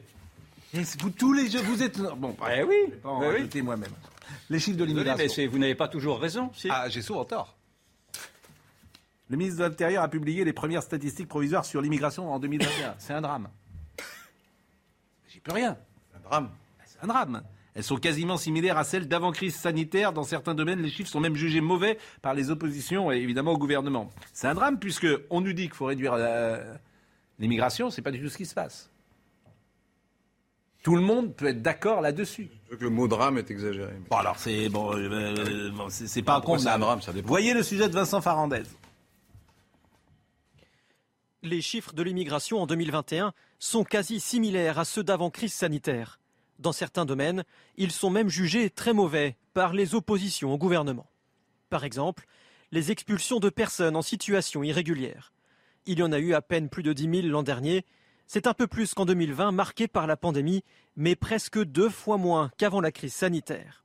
La faute, entre autres, à la baisse du trafic aérien et au refus de laisser passer consulaires par les pays d'origine, selon le ministère de l'Intérieur. Depuis le début du quinquennat d'Emmanuel Macron, jamais les acquisitions de nationalité française ont été aussi hautes. À peine plus de 94 000 l'an dernier, contre près de 77 000 en 2019. Une forte hausse portée par les acquisitions par décret, c'est-à-dire, par exemple, la simplification des procédures pour les étrangers en première ligne pendant la crise sanitaire. L'immigration familiale, elle, retrouve un niveau quasi similaire à 2019. 88 000 délivrances de primo-titres de séjour pour ce motif l'an dernier, près de 76 000 en 2020, 90 000 il y a deux ans. Enfin, les titres de séjour pour soins cette fois-ci sont eux aussi en hausse. Près de 28 000 l'an dernier contre 26 000 en 2020. Au gouvernement, on précise quand même qu'il ne s'agit pas de l'aide médicale d'État réservée aux clandestins. Quand je dis c'est un drame, c'est-à-dire qu'on est incapable de contrôler notre immigration. Incapable. Donc, tout le monde s'accorde à dire qu'il y a trop d'immigrés qui entrent sur le sol de France. Tout le monde, non, pas tout le monde d'abord. Non, on ne cherche pas, on ne cherche pas à la maîtriser. Beaucoup de gens, il y a consensus Beaucoup de quand gens même sur ce sujet. Ah bon? Eh, vous devriez faire un reportage. Vous devriez faire une enquête ou un reportage euh, sur l'Allemagne. C'est un pays euh, au bord de l'effondrement, mais c'est l'Allemagne. Eux, ils considèrent qu'ils n'ont pas assez d'immigration. Vous saviez ça? Je vous dis qu'en mais France, tu- enfin, je ne parle pas de l'Allemagne, je vous parle de consensus en oui, France. moi, je vous ai pris un exemple d'un autre pays qui- Si- qui si vous, considère pas si que vous c'est un n'étiez pas déconnecté du pays, vous iriez Oui. dans la rue et Oui, vous demanderiez aux... oui, voilà, vous êtes au contact du prolétariat, tout le monde le sait, vous habitez dans Non, mais c'est pas, c'est pas que les Allemands demandent, c'est le grand patronat allemand qui demande, c'est le grand patronat allemand qui demande plus d'immigration. Mais le grand patronat français aussi, hein, je vous rassure. C'est le gouvernement. Non, vous Pas le gouvernement, d'accord. C'est pas les Allemands. C'est pas les Si, Allemands. c'est la majorité des Allemands, si. Et ce qui est amusant, Il n'y a que l'AFD, vos, vos- vos- vos copains de l'extrême droite allemande, pas qui sont copains, contre, moi. les autres, ils sont pour. Mais si l'on dire sur l'immigration, ce sera pas géré tant qu'on sera pas un pays souverain. On peut avoir tous les débats du monde. Vous Si savez, l'on- on si est dans l'Union européenne, on est dans Schengen, on est dans la Convention européenne des c'est droits de autre l'homme. chose, mais Tant qu'on n'aura les pas exemples qui ça, vous gênent, on on n'en parlera parle dans le vide. On Les exemples qui vous gênent, on n'en parle pas. Si l'on devait comparer le, Covid qui nous a pris les esprits depuis deux ans à une grande marée, on pourrait, on faire cette image de dire que quand la marée, basse, quand la, marée, quand la mer est basse, pardon, elle laisse voir quelles sont les réalités. Et les réalités maintenant que le Covid commence à disparaître euh, et, que les paravances euh, tombent, on se rend compte que rien n'a été réglé des grands problèmes du moment, et singulièrement de, l'immigration. C'est-à-dire que le Covid a été prétexte, et c'est pas du complotisme, à évacuer tous les autres grands problèmes. Et Macron, qui ne veut pas d'ailleurs faire de l'immigration un problème particulièrement, surtout pas un problème de débat présidentiel, euh, montre son, son bilan, qui est un bilan catastrophique pour ceux, en tout cas, qui, qui con- qui considèrent que l'immigration pose un problème. Maintenant, on peut trouver que l'immigration ne pose pas de problème, et dans ce cas-là, effectivement, le débat est réglé. Avec un indicateur quand même qui était manquant dans, dans le sujet, je crois, c'est le droit d'asile. Et alors, je ne veux pas dire d'erreur, mais je crois que le droit d'asile a vraiment baissé par rapport à 2019 et que, excepté euh, les, les réfugiés afghans, parce qu'il y en a eu, euh, de- logiquement, depuis, avec la crise afghane, il y a eu beaucoup moins de droits d'asile que les années précédentes. Ah, c'est pas Je suis pas si sûr, j'ai. hein, regarde de bien, 104 000 j'ai- premières demandes d'asile ont été enregistrées en France en 2021, en hausse de 28%. Oui. Par rapport à 2020, mais par rapport à 2019. L'Afghanistan est le principal Oui. pays d'origine des Ah, demandeurs d'asile en. France avec 16 126 dossiers déposés Moi, pour je trouve pas que ce 62%. soit un, un drame d'accueillir des gens qui sont persécutés dans leur pays. Pour moi, c'est pas un drame. Ça devrait Ça être- peut poser des problèmes, je ne le nie pas, au contraire, ça pose plein de problèmes, mais c'est pas un drame. que vous Oui, c'est une question qui est d'ailleurs différente de celle de la politique migratoire. Ce que font la plupart des pays du monde, d'ailleurs. Mais Vous croyez qu'ils arrivent tous vaccinés, testés euh, On va leur demander un pass vaccinal Non, non, non, mais Ah oui, on, bah, impose ça à nos comme les compatriotes. Comme les autres, évidemment. On est tous pour Bon, le droit d'asile. on contrôle rien On du est tous pour le droit d'asile. Vous voyez bien On qu'il y a va parler d'Éric Zemmour. On va parler d'Éric Zemmour dans une seconde. Euh, je vais remercier Florian Philippot de sa présence sur le plateau. Manuel Valls, Zemmour, l'anti-républicain. On Oui, était, il est d'accord avec moi. on était calme. Bah, on était calme, mais là, je pense qu'on va l'être euh, évidemment euh, davantage encore. Et vous voulez pas voir la réalité, vous vous bouchez les yeux. C'est ça votre problème. Face au danger de la Et Un Macron autre. est un fasciste, mais Zemmour pas du tout. Alors là, Qui est un fasciste grand démocrate. Qui est un fasciste Macron. Macron. Mais- d'après notre ami. Je veux dire, euh, parce que. euh, mais de, On n'a pas, le droit de- parler de Macron. Mais- en fait. mais- Si, si, vous avez le droit, mais au contraire. Bah, voilà. Non, mais c'est intéressant ce que vous avez dit. Moi, j'ai pas dit. pense qu'il y a un que- totalitarisme, je- Je, ne effectivement. pense pas qu'Emmanuel Macron soit. Non, mais ça vous a pas, ça vous a pas fait réagir. hein. On aurait dit Zemmour fasciste, alors là, vous serez Non, mais il n'est pas porte-parole du gouvernement. Mais je suis pas porte-parole comme pas, vous du gouvernement, moi. Je- mais je conteste effectivement, si vous voulez que je vous le dise, que si Monsieur Philippot a dit Bah, tout à l'heure qu'Emmanuel Macron était fasciste, je trouve ça grotesque ce qu'il a dit. Moi, je si pense si qu'il vous l'avez dit, je pense voilà, que- c'est- ouais, grotesque et c'est idiot. c'est pas grotesque du tout. Bah, Je, c'est faisais remarquer à. Geoffrin. Bon, mais c'est fini aussi. Non, mais c'est important. Avec les mesures sur liberticide, Il a toute sa vie fait profession de foi antifasciste et je lui dis qu'actuellement, au moment où le fascisme s'installe vraiment en France, Mais non, arrêtez aussi. Le fascisme, ne s'installe pas en. France. Franchement. la politique mise en place, Oh. c'est une politique de ségrégation qu'on n'a jamais vue Oui, en bon, c'est c'est grotesque aussi de dire ça. C'est pour ça qu'il faut trouver le juste milieu. Que j'incarne le juste En milieu. même temps. La tempérance. La raison. La La tempérance. La raison. C'est votre côté La raison. Le côté, le côté Montesquieu, Montaigne. Je veux dire, vous voyez la, la. Voilà. Bon, Les euh, lumières. la pause, les lumières. Eh bien, les lumières, euh, Manuel Valls arrive. Le piote, le piote, en à, l'occurrence. à l'instant. Je ne sais pas s'il a le maillot du Paris Saint-Germain ou celui du Barça, euh, du Barça aujourd'hui. À tout de suite. Manuel Valls est avec nous et je le remercie grandement d'être avec nous. Il publie L'Anti-Républicain aux éditions de l'Observatoire. Alors, euh, Zemmour, l'Anti-Républicain. Vous faites une fixation sur Éric Zemmour. Vous n'êtes pas le seul d'ailleurs. Mais pourquoi faire un bouquin sur Éric Zemmour? D'abord, il est candidat à l'élection présidentielle. Donc euh, on peut s'intéresser à son parcours, à ses propositions, euh, à son projet. J'ai débattu avec lui sur, dans son émission, euh, dans cette maison, il y a, il y a quelques mois. Euh, Je lui ai consacré à lui et Assa Traoré euh, un, un, chapitre de, de, de, mon livre que j'ai publié il y a un peu moins d'un an pour illustrer ce que euh, Gilles Clavreul ou Laurent Bouvet euh, appellent ou appelaient euh, la tenaille euh, identitaire. Et parce que je suis un passionné d'histoire, mm. parce que j'aime mon pays, parce que je crois à une forme de continuité historique, je n'admets pas la manipulation de l'histoire, que ce soit sur l'affaire Dreyfus, ou sur 1940, ce n'est pas une controverse historique chez lui. C'est parce qu'il met cette manipulation de mm. l'histoire, ces mensonges, au service d'un projet politique. Mm. Ce projet politique étant de faire péter, de faire sauter la digue mm. qui existe depuis la libération entre la droite et l'extrême droite. Chirac a tenu bon sur euh, ce euh, sujet, comme la plupart euh, des membres des responsables de la droite républicaine considérant que Marine Le Pen ne peut pas, à cause de son père, de son patronyme, des origines vichistes OAS du Front National, lui, il peut le... Et il utilise l'histoire au service d'un projet politique avec un étendard qui est le rejet, la haine de l'étranger et des musulmans. J'entends bien, bon, j'entends bien, mais, mais, mais, mais surtout. Mais alors, ben alors, par exemple sur Vichy. Euh, ce qui est terrible, c'est que moi j'ai l'impression que vous lui prêtez euh, des phrases qu'il n'a pas dites très souvent. Il n'a jamais dit que Pétain c'était De Gaulle. Jamais il n'a pas voulu réhabiliter le maréchal Pétain. Moi, je ne le vois pas comme ça. Il a mis. Atténuer un... sa responsabilité moi, je ne l'ai pas vu comme ça, je vous dis vraiment. D'abord, dans ce livre. Bon, vous dites par exemple en relativisant, c'est Vichy par Éric Zemmour, en relativisant son importance, Éric Zemmour veut faire assumer aux Français cette part sombre. S'il faut regarder l'intégralité de notre histoire en face, cela ne signifie pas pour autant qu'il faut tout assumer au sens d'accepter de reprendre à son compte de faire une place dans l'histoire commune. Se dire que la vraie France était à Londres, oui. Nier ou atténuer les horreurs de l'État français, non. Oui. Mais il, ne les, il ne les nie pas. Alors, il, il, il, peut toujours y avoir un débat sur. Euh, C'est la police française qui était euh, au Veldiv. personne ne nie ça. Il peut. ça a été nié pendant et on a découvert la responsabilité des uns et des autres. Mais il peut toujours y avoir un travail des, des historiens. L'historiographie, elle mm. bouge en fonction des archives qui sont ouvertes, euh, des études, des travaux. Je vais vous prendre par exemple un, un, un sujet pour me faire comprendre.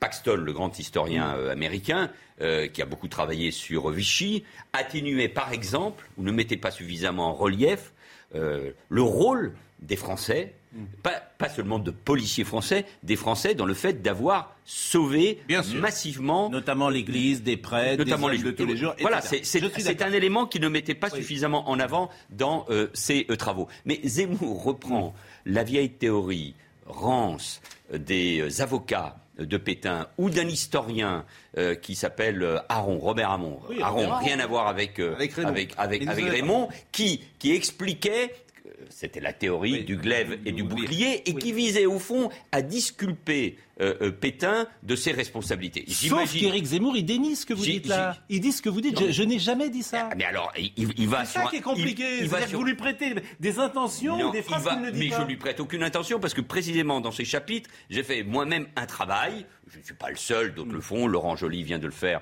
dans un euh, livre qu'il consacre. Un militant, Laurent Joly. C'est un historien.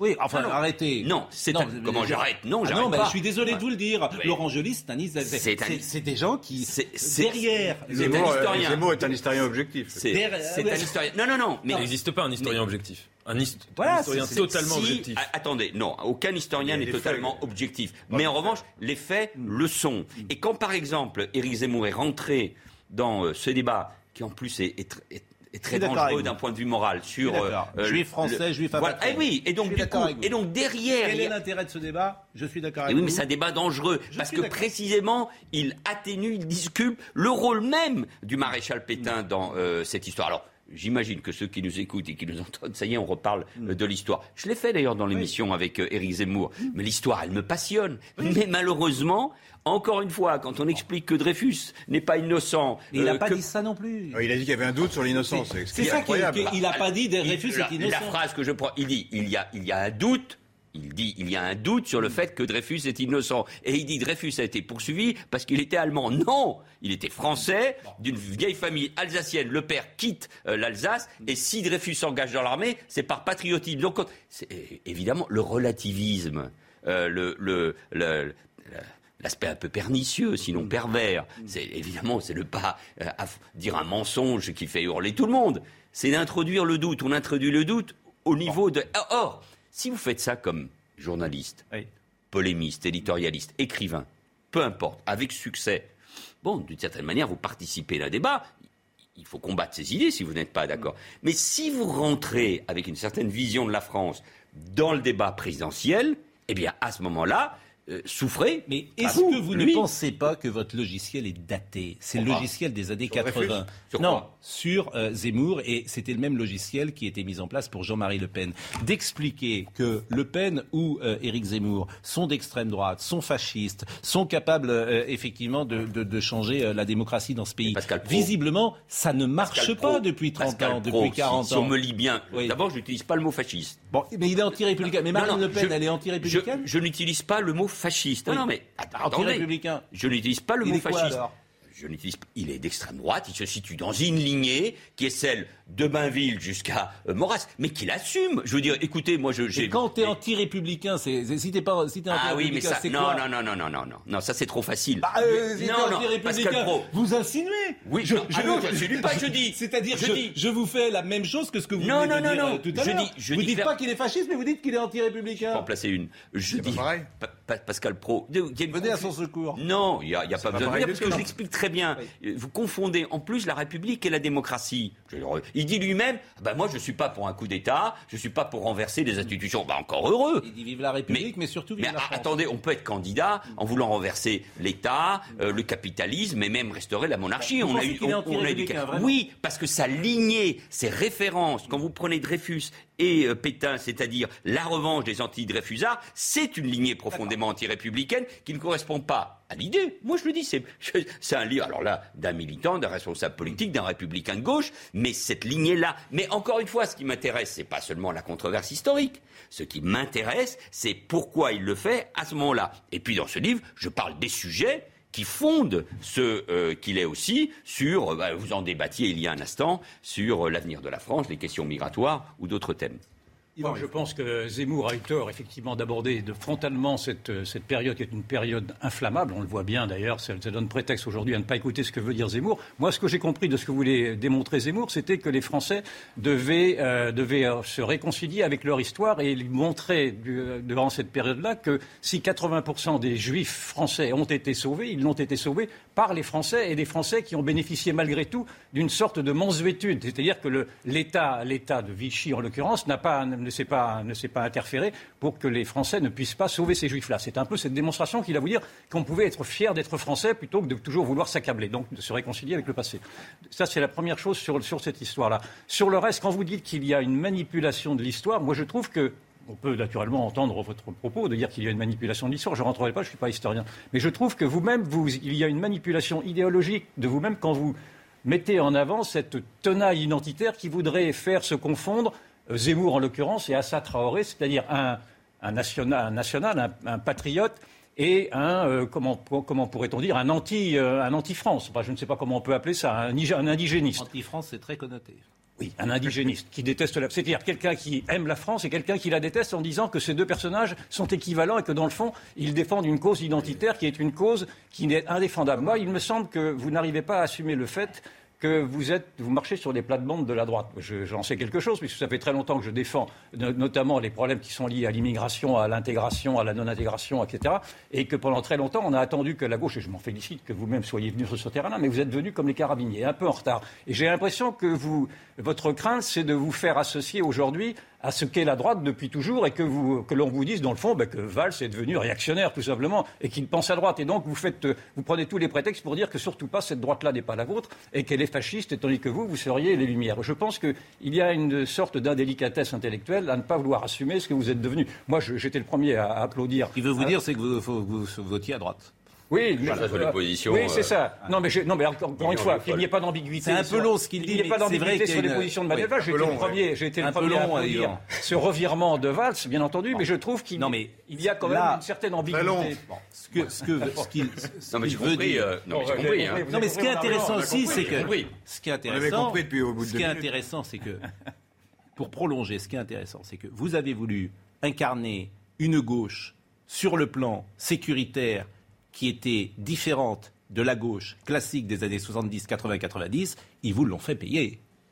C'est ça la vérité. Ils vous ont mis Oui, à l'écart. ils vous ont ils mis à l'écart et ils vous ont dit vous êtes un réactionnaire. Mais- Ils n'ont pas traité de fasciste parce qu'ils sont Ils- gentils. Ils l'ont mais- nommé Premier ministre. Bah, il m'a nommé, en l'occurrence, Oui. le président de la Non mais Bah oui. vous comprenez, c'est ça. Non, et ça vous le savez bien. Alors non, il y a, il y a deux choses. Il, il y a un phénomène dans toutes nos sociétés, occidentales, c'est vrai en Amérique du Nord, c'est vrai bien sûr en Europe, où on assiste à, la montée des extrêmes, à une polarisation des extrêmes. On va dire simplement national-populisme, extrême droite. Je ne parle pas de fascisme, c'est un mouvement très particulier euh, et, qui, et dont on connaît les, les- les- les suites, euh, notamment en Italie, puisque c'est là où il est né, et aussi du côté de l'extrême gauche. Et donc les uns et les autres se nourrissent, il y a une forme de réaction. Euh, ça a commencé évidemment puissamment aux États-Unis, ça existe. C'est pas ma question. Donc- ma question, c'est que donc, vous, vous avez voulu une ligne et je- différente oui, mais et on vous l'a. remarque, Oui. donc j'y reviens. Et parce que je suis cohérent dans, la critique des dérives de la gauche, et je dis moi, je dis moi aussi, une partie de la réaction des Français et du succès d'Éric Zemmour est due aussi au fait qu'on a voulu démonter l'histoire de France. Et ce que dit Finkielkraut, une des forces d'Éric Zemmour, c'est d'avoir voulu affirmer une continuité euh, de l'histoire. Bon, donc c'est pour ça que j'essaie d'avoir un débat qui ne passe pas par les insultes, mais par une démonstration, parce que je crois à la démonstration intellectuelle et à travers Et le convenez livre. que ce débat à gauche et la gauche républicaine que vous incarnez, qu'incarne parfois Éric Nolot sur des plateaux, qu'incarne Elisabeth Badinter, qu'incarne Nair et Régis Debray, Finkielkraut, elle n'existe plus. Gauche- elle est remplacée gauche- par la gauche woke. La gauche intellectuelle, elle est présente, elle existe. Parle de la gauche intellectuelle. Oui. Euh, ça peut être Jacques Julliard, ça peut être Elisabeth Badinter, Bien ça peut être Caroline Fourest. Bien il, sûr. y a, il y a là, et, et parmi d'autres, hein, bien évidemment, il y a des gens qui viennent de la gauche, comme. euh, euh, Mais c'est pas Jean-Luc Mélenchon qui était avec Non. vous il y a quelques années Mais- Oui, mais vous étiez ensemble. Oui, ça ne m'a pas échappé, on était même Ah oui, mais il est- oui, mais- il est parti sur la question euh, européenne. Mais parce que la gauche républicaine, parce que les républicains d'une manière générale n'ont pas su répondre à toute une série d'angoisses, notamment identitaires, d'avenir, de civilisation de nos concitoyens, cette gauche-là, c'est pas seulement pour cela. euh, parce que je ne veux pas caricaturer, mais elle s'est effondrée, et c'est pour ça que ça explique aussi euh, tous ces mouvements, mais qui existent dans les médias, qui existent dans l'université, et donc qui existent forcément dans la politique. Ça nous vient des États-Unis, c'est très fort en France. Mais moi, j'essaie d'être cohérent. Je- je- J'ai Alors, toujours pensé, honnêtement, ne caricaturant, je pense que la- le, le- notamment le Parti socialiste, c'était ma formation politique sur les questions de sécurité, grâce aux, aux travaux des maires, des gens comme Vaillant, comme Julien Drey, comme Bruno Leroux, comme Delphine Ba- Bateau à l'époque, sur les questions de sécurité était très clair a, a évolué. C'est pour ça aussi que j'étais ministre euh, de l'Intérieur. Sur les questions d'immigration, euh, on en reparlera peut-être. Ça fait 30 ans, au fond, au-delà des discours et des coups de menton, que les politiques de droite et de gauche sont à peu près identiques et donnent le sentiment d'une forme d'impuissance et sur laquelle les Français ont réagi, et pas seulement depuis euh, euh, quelques jours, mais depuis aussi euh, des années. Et sur la conception de l'histoire de la nation et de la France, eh bien oui, là je pense que... Aujourd'hui- Rappelez-vous quand Ségolène Royal avait brandi le drapeau pour la- en 2007, ça avait provoqué des débats. Donc il y a ce débat au sein de la gauche, Aujourd'hui, aujourd'hui, vous votez pour qui? Pour euh, Anne Hidalgo? Pour euh, Emmanuel Macron? D'abord, je, je- je ne sais pas. Vous savez pas? Non. J'ai que- l'impression que... vous faites quand même beaucoup d'appels du pied à Emmanuel Macron. Oui, mais si, si vous résumez ça à des appels de pied, ça n'a aucun intérêt. Bah, si. Non, non, ça m'intéresse pas. J'ai l'impression que vous êtes très gentil avec lui. Je pense par exemple, et je le dis dans le livre, qu'il y a un échec euh, du macronisme et d'Emmanuel Macron, qui est un échec lourd, c'est de ne pas avoir su réconcilier les Français avec eux-mêmes et avec la politique. C'est pour ça qu'il avait été élu. Et, et je dis que ce qui m'inquiète, et je le dis notamment en conclusion du livre, c'est que quel que soit le candidat élu, partons du principe, mais euh, ce sont les Français qui choisissent, on peut se tromper, que ce soit Valérie Pécresse ou euh, Emmanuel Macron, euh, euh, si c'est pour se faire élire facilement face à Marine Le Pen ou à Éric Zemmour, euh, euh, ou si c'est ne pas tenir compte de ce qui se passe dans le pays, ce que je crains, c'est le président de la République seul face au peuple. Et que si c'est ça, eh bien, on va reproduire de nouveau euh, un échec, un échec profondément politique. Et ce que je prône, moi, c'est une forme d'unité nationale, d'union sacrée et de compromis historique pour régler quatre, cinq grands sujets, pas dans un même gouvernement. Ne reproduisons pas l'échec de la République en marche, qui n'a ni racine idéologique, ni racine locale. Donc, mais pour régler les retraites, la question de l'immigration qu'il faut remettre à plat, les investissements nécessaires et des changements profonds dans la filière euh, nucléaire. Je prends ces sujets. L'école, évidemment, 4-5 sujets qui nécessitent du temps, de la cohérence et de l'argent. Il va falloir beaucoup de temps et donc cette unité. Donc je suis prudent et je réponds à votre question. Aujourd'hui, voter pour l'un des candidats, Enfin, vous savez pour à qui gauche- vous avez attendez. voté à trois mois de, à deux mois de la Oui, présidentielle. mais par exemple, j'ai appelé à voter euh, Valérie Pécresse aux dernières régionales parce que je n'acceptais pas euh, l'union de ces gauches euh, irréconciliables. J'entends bien, mais cette mais- mais je réponds en tout cas à l'une de vos questions. Même si j'ai de la sympathie et de la considération pour euh, Anne Hidalgo, parce qu'elle cherche à défendre ce que, la, la gauche réformiste social-démocrate, mais, mais le, le spectacle que donne aujourd'hui euh, euh, la gauche, son impuissance, plus une partie de la gauche a sombré dans le communautarisme, l'autre ne veut plus gouverner. Et, et quand je vois qu'Anne Hidalgo, encore une fois, que je respecte, reprend le droit de vote des résidents étrangers non communautaires, qu'il faut une réforme constitutionnelle euh, d'abord pour le faire, et c'est un chiffon rouge euh, qu'on brandit, quand elle pense, même si elle a mis de l'eau dans son vin, que la sortie du nucléaire était euh, in- inéluctable, ou qu'il faut remettre en cause le CICE, est une réforme fiscale qui a aidé la compétitivité des entreprises quand François Hollande l'a mis en œuvre, c'est mon gouvernement qui a été en charge de, le faire. Ben, non, elle ne dit pas que ça. Elle dit pas que ça. Mais sur, je prends trois, quatre sujets là pour vous dire quel est mon sentiment à ce moment-là. D'accord. Moi, Et j'avais on une ne sait pas pour qui vous vous allez voter. hein. Oui, Mais si, c'est pour qui euh, vous allez voter Emmanuel Macron. Mais dites-le. bah, ce n'est pas- ce n'est pas très clair. Non, mais si, vous avez cette euh, Ah, si vous votez pas Anne Hidalgo et que vous votez pas Jean-Luc Mélenchon, vous n'allez pas voter Éric Zemmour ou vous Marine je Le Pen. voter euh, Jean-Luc Mélenchon. Non, mais je suis. Donc euh, je, je, je comprends. suis, et je ne suis plus. Vous je ne n'allez suis pas plus- voter Fabien je ne suis Roussel. Est-ce que vous savez qui y aura au deuxième tour? Non, que- moi, je parle au premier. Ah là là, Est-ce que vous savez qui Ah, aura vous ne votez Ah qu'au deuxième, vous. Non. Vous votez qu'au deuxième non, tour. Ne riez pas. Si j'ai voté Emmanuel Macron au premier tour en 2017, comme beaucoup de gens de gauche, c'était pour empêcher un deuxième tour euh, Fillon-Le Pen. Donc attention. Alors ça, c'est la politique. Ça, c'est la politique. Une, une chose sur votre image personnelle. Bon, elle est abîmée, votre image personnelle. Elle est abîmée pour une raison simple, c'est que euh, vous avez changé de maillot. Et, et donc les gens se disent, mais et- et vous êtes parti à Barcelone, ça n'a pas marché. Ils se disent, il revient en France parce que ça n'a pas marché à, à Barcelone. C'est ça, le, le- le- ils le traduisent comme ça. Est-ce qu'ils ont raison, est-ce qu'ils ont tort Je n'en sais rien. Bon. Après, ils vous voient effectivement euh, proche de François Hollande, et puis faire des appels du pied à, à- à Emmanuel Macron, alors qu'Emmanuel Macron et François Hollande, franchement, ça va pas ensemble. Je ne sais pas si vous êtes si vous êtes un jour dans le gouvernement d'Emmanuel Macron. Enfin, Emmanuel Macron était dans mon gouvernement et donc dans celui de François Hollande. En, Oui. En, en tout cas, c'est un petit rappel. Il- et, et, et c'était J'entends bien. Et c'est il n'y a pas 30 ans. Hein. J'entends bien, mais euh, entre vous, il y avait euh, d'ailleurs une vraie opposition et même une rivalité. Oui, mais qui ne portait pas sur le fond. Il y avait euh, quoi, sur le fond, euh, il y avait une rivalité d'hommes aussi. Vous étiez tous les deux plutôt bien en place pour euh, incarner un avenir politique. Oui, mais elle ne portait pas sur le fond. Ou, ou plutôt, je, je- je- je peux vous reprendre sur ce point-là, elle portait sur la méthode, c'est-à-dire, j'imagine que si Emmanuel Macron avait aujourd'hui un ministre de l'économie qui agissait comme lui agit, ça ne durait pas deux minutes. Bon. Et votre image personnelle Et deuxièmement, sur les questions liées à la République, à la laïcité, ou, ou à- ou à- ou- ou aux causes du terrorisme, là, il y avait des choses qui nous Alors- opposaient. C'est lui qui a changé, c'est pas moi donc, d'ailleurs. donc votre image personnelle a un peu abîmé, ce qui est normal. Ah, Et- ça m'a pas échappé. Hein. Bon, voilà. Mais moi, j'ai une question toute simple. Pourquoi il vous prend pas? Parce que vous avez de l'expérience, quand même. Vous avez de l'expérience. Pourquoi il vous prend pas dans sa campagne, à votre avis hein? Pourquoi il vient pas vers vous? Vous pouvez incarner effectivement un, comment dire, une tendance de gauche dont il aurait besoin, une gauche euh, républicaine, euh, solide, euh, intelligente, expérimentée. voilà ce que, ce que vous incarnez. On a cité Régis Debray, Elisabeth Badinter, etc. Pourquoi il vient pas vers vous? Ça, Il faut lui poser la question.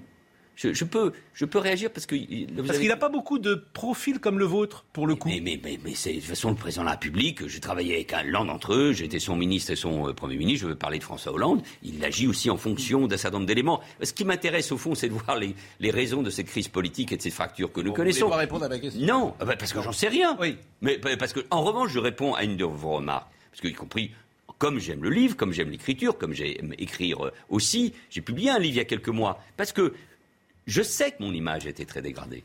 Je le sais. Et, et- et notamment, notamment pour une raison, c'est parce que je n'ai pas accepté le résultat de la, de la primaire et que je suis sorti du cadre. Je parle de 2017. Non, c'est Oui. ces éléments. Non, Et- mais l'aller-retour à Barcelone, c'est pas un succès. Mais pourquoi? Mais parce que, parce que si vous aviez gagné à Barcelone, vous seriez Mais resté là. Non, non, parce que je suis parti. Je l'explique très bien. C'est parce que Vous êtes revenu parce que vous avez perdu. Non, parce que j'étais en train de me briser. Je suis parti. C'est pas, c'est pas, c'est pas une affaire. Je suis parti. Je m'en fous d'ailleurs de ce qu'on en pense. Vous étiez en train de vous, Non, vous je- briser. Je m'en c'est-à-dire- fous. Oui, mais si vous m'aviez lu, pas dans celui-ci. Oui, personnellement. C'est-à-dire qu'il y a un moment, la défaite politique, euh, elle fait partie euh, du jeu. Mais quand vous avez votre propre formation politique qui, qui s'écroule, qui disparaît, que tout un système politique dans lequel vous avez vous-même agi, travaillé, je veux parler de moi, pendant des années, est en train de disparaître, que j'ai été réélu député en juin 2017, mais que vous subissez une vague de violence, de haine, d'antisémitisme dans une campagne où s'invite Dieudonné, là, là, il y a quelque chose. Quand votre couple se défait, il y a toute une série d'éléments que j'expliquais dans le livre qui sont à la fois politiques et personnels. Euh, c'est pas uniquement le rejet d'un premier ministre de la gauche, c'est quelque chose, Pascal Pro, de beaucoup plus intime et de plus profond. Donc j'ai saisi cette occasion, Barcelone, mais que j'ai gagné ou perdu, mais c'est, pas le sujet. Un petit peu Mais quand même. non, pas pour moi. J'ai rencontré euh, ma femme, mon amour. Euh, euh, je me suis reconstruit, j'ai retrouvé. Donc, que la vie des Français ait du mal à suivre ça, mais je le sais. Pas besoin que vous me le disiez. Mais de toute façon, mais pour moi, ça a été aussi. Fallait-il le faire comme ça? Mais c'est ainsi. C'est la vie. J'ai plus de mandat. En tout cas, mais, vous en parlez avec beaucoup mais, d'honnêteté. mais, mais, mais c'est là où je me suis dit plus que jamais. Là-bas, on m'a fait comprendre combien j'étais français, combien. Et, et c'est pour ça que j'ai écrit ce livre qui disait pas une goutte de sang français, reprenant la très belle formule de Romain Gary, mais la France coule dans mes veines. Bon, de- voilà, je suis un être humain, j'ai pris des coups, mais comme sur un certain nombre de sujets, bon sang, j'ai eu raison. La montée de l'antisémitisme niée par une partie de la gauche, la montée de l'islamisme, ce qui passe dans les quartiers, l'apartheid, c'est-à-dire le regroupement dans les mêmes quartiers d'une immigration pauvre, et qu'en plus qu'on a du mal pour une partie d'entre elles, une partie d'entre elles seulement, à faire aimer la Eh ben, France. D'où ma question, sur ces pourquoi ne questions-là- vient-il pas vers vous parce que vous pourriez incarner une aile gauche et une sensibilité Non, je- je- dont je il pense- pourrait... S'il venait vers vous Si d'ailleurs... vous voulez il- faire dire, est-ce que je pense que je peux être utile? Le- L'autre jour, j'ai dit, je suis fait pour gouverner. Oui parce que je pense que la politique, c'est une question de professionnel. D'ailleurs, le jeunisme, le jeunisme, nouveau monde, tout ça, ah, on l'a vu. Oui. C'est limite. Le gouvernement seul, évidemment aussi. Mais oui, je pense que. Mais je suis pas le seul. J'ai même dit que je trouve absurde qu'on n'utilise pas bien, pas forcément au gouvernement, l'expérience de deux anciens présidents de la République. J'ai pas aimé, y compris le traitement d'Emmanuel Macron à l'égard euh, de, de François Hollande. Il y a d'autres anciens premiers ministres. On peut utiliser les uns et les. Non, on peut utiliser. plutôt neutre. euh, On peut utiliser.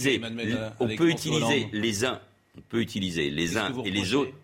On, peut mieux les utiliser. On peut mieux utiliser les talents, les expériences des uns et les autres. Si vous me permettez, c'est plutôt Emmanuel Macron, et c'est plutôt François Hollande qui décoche des flèches, souvent, euh, Oui, là, sur oui, Emmanuel oui, Macron, euh, bien que le, contraire. euh, je- On peut se parler, on peut J'ai j'ai une interrogation à vous entendre. Euh, Nathan dire- voulait poser une question. Ah, pardon, ben, je Nathan. suis très rapide. C'est-à-dire que quand on vous écoute, vous êtes beaucoup plus radical sur les grands problèmes d'immigration, de communautarisme, etc., que ne l'est le président de la République, Emmanuel Macron. Dans le fond, vous ressemblez beaucoup à Zemmour, que vous, que vous considérez comme étant une sorte de bouc émissaire, comme pour faire oublier que vous avez changé à Oui, ce point ça- même que vous ressemblez plus à Zemmour Je qu'à veux dire, cette émission Macron. va vous faire beaucoup de bien. Mais, mais, Parce que la- mais les gens ne vous, je je pense suis- que les gens je ne vois- vous ont je jamais entendu mais- comme ils vous je entendent chez en ce vous moment. une sorte d'insincérité politique Mais c'est le vous baiser, c'est le, c'est le baiser ou l'embrassade qui veut, qui veut, qui veut, étouffer, qui veut tuer. Mais je c'est- suis élu, mais j'ai été élu. Je ne le suis plus évidemment. J'ai été élu pendant 30 ans, d'abord d'Argenteuil, ensuite surtout euh, d'Evry. Tout appris sur ces questions de sécurité, d'immigration. Écoutez, quand,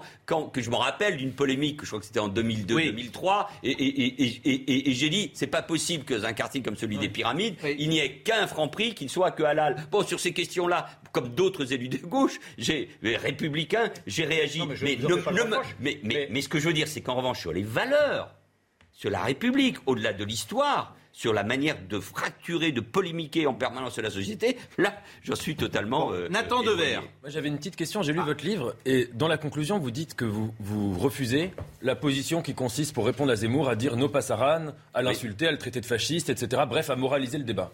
Est-ce que vous ne pensez pas justement que si on réfléchit sur les causes du succès d'Éric Zemmour, qui est un, un immense succès, que ce fut euh, journalistique, intellectuel, aujourd'hui politique peut-être, euh, est-ce que vous ne pensez pas que c'est peut-être cette moralisation-là qui a aussi fait gagner Éric Zemmour Ce que je veux dire par là, c'est que les premiers ennemis idéologiques de Zemmour, il le dit dans le suicide français, c'est pas euh, les minorités, c'est pas les, les, minorités ou la diversité, etc. C'est les déconstructeurs, ceux qu'il nomme comme ça, ses premiers ennemis idéologiques, pas, pas, pas les seuls, mais il le dit, il les nomme de manière un peu caricaturale, Derrida, Deleuze, etc. et les autres. Bref, c'est la gauche des années 70 qui était à l'époque, qui n'était pas une gauche morale, qui était une gauche forte, qui était une gauche intelligente, qui était une gauche intellectuelle et qui n'était pas une gauche qui disait à son adversaire vous êtes méchant, mais qui réfléchissait.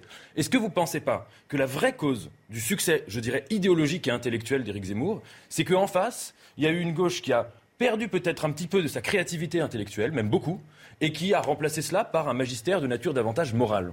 Et que de fait, c'était les meilleures armes pour faire monter la, la pensée ou le discours d'Éric Zemmour? Oui, mais sans doute. D'abord, il faut des valeurs, il faut de la morale. Là n'est pas le sujet.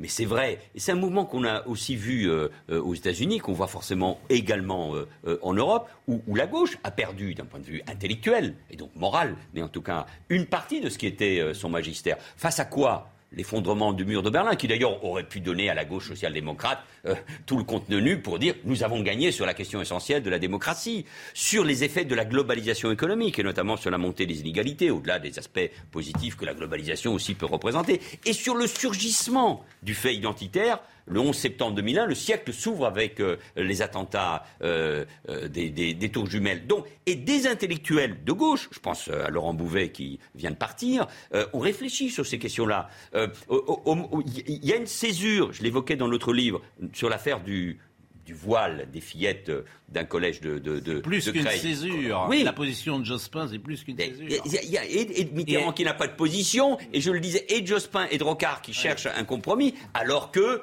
Elisabeth Berlinter, Elisabeth de Fontenay, euh, Régis Debray, même si parfois il évolue sur ce sujet, Alain Finkielkraut.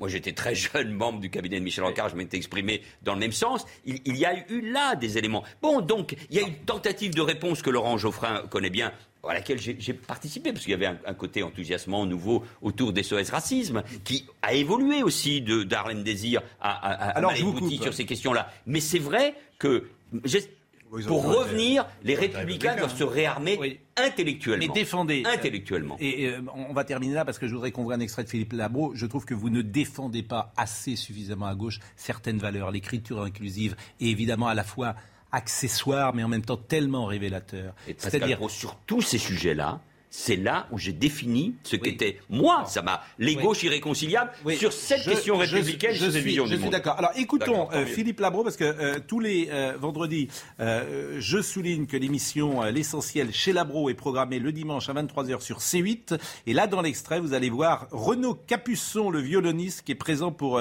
montrer son nouvel album, un violon à Paris, un recueil des morceaux joués avec le pianiste Guillaume Bellhomme. Il y a également Barbara Schulz et Tonino Becco Benacquista pour son nouveau livre euh, Porza Miseria, euh, qui est édité chez Gallimard. Écoutons un extrait avec Philippe Labro. Mais vous avez même joué dans un supermarché. Ça, c'était autre chose. C'était aussi pour faire passer un message. On peut, on peut se servir parfois de. de... L'idée, c'était l'année dernière d'aller dans un supermarché alors que tout était fermé, que les salles de concert étaient fermées, mais on pouvait être mille dans un, mhm. dans un supermarché. Donc, spontanément, je suis allé jouer dans l'endroit où on pouvait avoir 1000 personnes. C'était, et j'avais pas parlé, je voulais juste euh, jouer et faire passer ce message. Il y avait on était un peu en absurdie parfois l'année dernière. Et cette année, je l'ai fait pour un vrai public, aussi pour, pour simplement dire que très souvent, euh, les gens qui vont faire leurs courses, et je me suis trouvé face à une dame qui m'a euh, qui, qui, m'a dit je peux pas vous, demander de signer le disque parce que je peux pas me l'acheter. Et ça m'a brisé le cœur. C'était la première fois que j'ai rencontré quelqu'un après un concert qui, qui me disait qu'il ne pouvait pas acheter le disque. Parce que forcément, la personne qui achète un billet de concert qui vient vous voir après, elle est censée pouvoir l'acheter. Mais là, la dame était en train de faire ses courses à Carrefour et franchement, euh, on réalise aussi dans quel voilà, on, on voit d'autres publics, on voit d'autres gens, et pour des gens comme nous, c'est essentiel pour pas être déconnecté aussi de la réalité. Renaud Capuçon, que l'on salue chez Philippe Labro, ça sera dimanche à 23h. La nouvelle affiche des Césars vient de sortir. Euh, on voit Jean-Paul Belmondo et Anna Karina, euh, je sais pas quoi faire. Euh, c'est ça le dialogue. Mhm. Qu'est-ce que je peux faire Je sais pas quoi faire. C'est dans le film de Godard. Qu'est-ce que je peux faire Je sais pas quoi faire. Merci beaucoup Manuel Valls parce que moi souvent j'ai du mal avec les hommes politiques parce que voilà ils viennent évidemment c'est entendu avec leur leur discours préparé, mais là j'ai eu le sentiment que c'était intéressant de vous écouter, que vous disiez des choses euh, peut-être plus personnelles, plus euh, euh, sincères, plus authentiques. Et je pense que l'époque doit être à l'authenticité, la sincérité. Et à la liberté. Ah bah je suis bien d'accord. Et au débat. Ah ben alors je suis bien content également que mais vous avez vous dire. Mais, mais euh, oui, quoi, Geoffrin, on lui met une muselière parce qu'autrement. bon. Mais donc c'est vraiment intéressant et puis la manière dont vous avez parlé même de votre euh, comment dire de votre vie personnelle, j'ai trouvé que c'était vraiment euh, intéressant. Vraiment merci. Je rappelle votre livre Zemmour l'anti-républicain, c'est donc aux éditions L'Observatoire. Merci à Marine Lançon qui était avec nous, merci à Antoine Garchette, à, Timour qui était au son, à Rémi qui était à la vision, Marine Lançon, Arthur Muriot et puis vraiment merci à tout le service programmation. Je pense à Pauline Fleury, à Valérie euh, Weber, à Nicolas Nissim, à, à tous ceux qui euh, nous ont accompagnés cette semaine. Jean-Marc Morandini dans une seconde. Retrouvez ce programme dès maintenant sur cnews.fr.